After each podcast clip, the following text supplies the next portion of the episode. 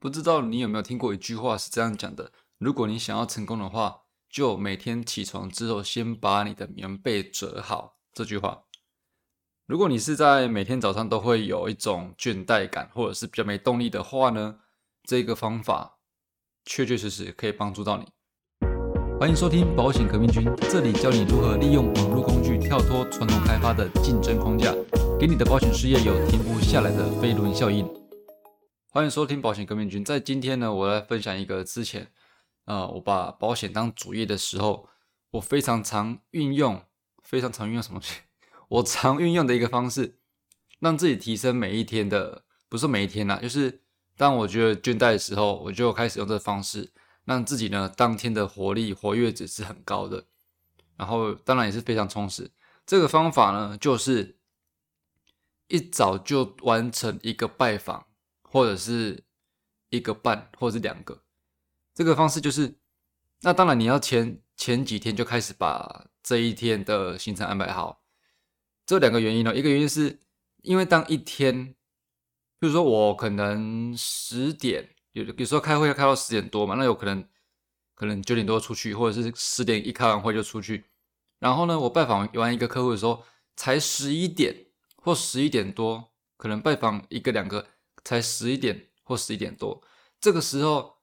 我想说，哎，要回办公室再做些事情，看一下时间，觉得应该要中午了，或中午过后了。没想到，哎，怎么才还不到中午，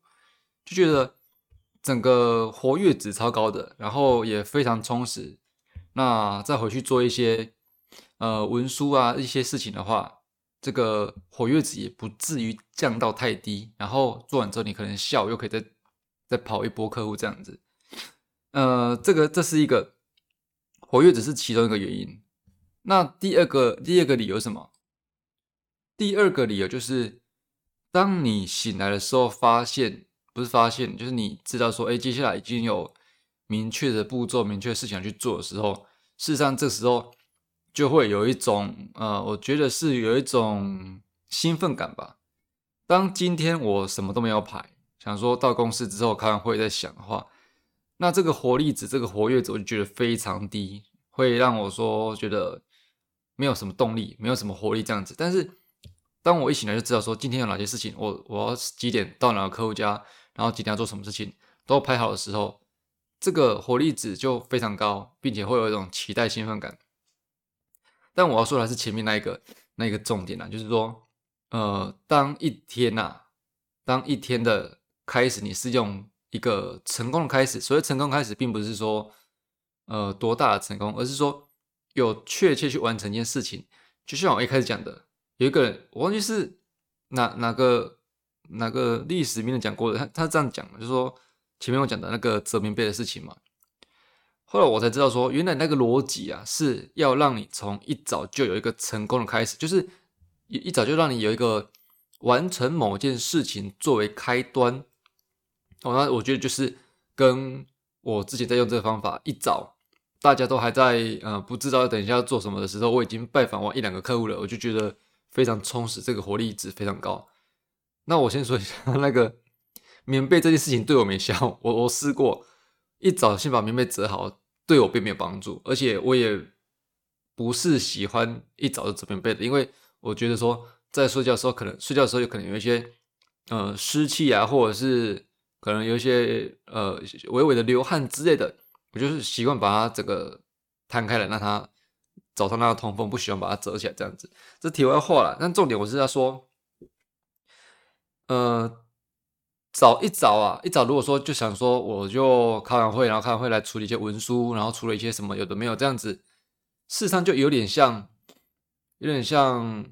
呃，很多人会说一早不要开信箱的感觉，一早去看信箱啊，还是看社群媒体啊，有没有？就可能一滑就滑了好久，可能一滑就滑到中午了这样子。那为什么我要分享这个东西呢？听起来很废话，为什么要分享？我因为我的观察是，不管在呃，这个保险业的保险业界里面做多久，或者是不管他的年纪是呃青年、中年还是接近老年，都会有一样的状况。所以我觉得这个状况并不只限于某个年纪或某个呃这个职业的那个职业的那个时间叫什么我忘记了，反正不不在乎你做多久了，这个状况是随时都都有可能发生的。而我处理它的方式就是一早先做至少一次拜访啊，不管你是需要开会的啦，你开会完就立刻出去啦，哦见一个人，或者是你是不需要开会的，你一早就先见一两个人，然后让你这个整个活跃值拉起来。那这个方式是我觉得。之前到现在，目用起来是最有最有效的。为什么今天又想到这东西？是因为今天早上我非常是非常多事情要做，所以我今天就就特别早起。然后起来的时候，我突然有个感觉，这感受就感受就是有点像我当初，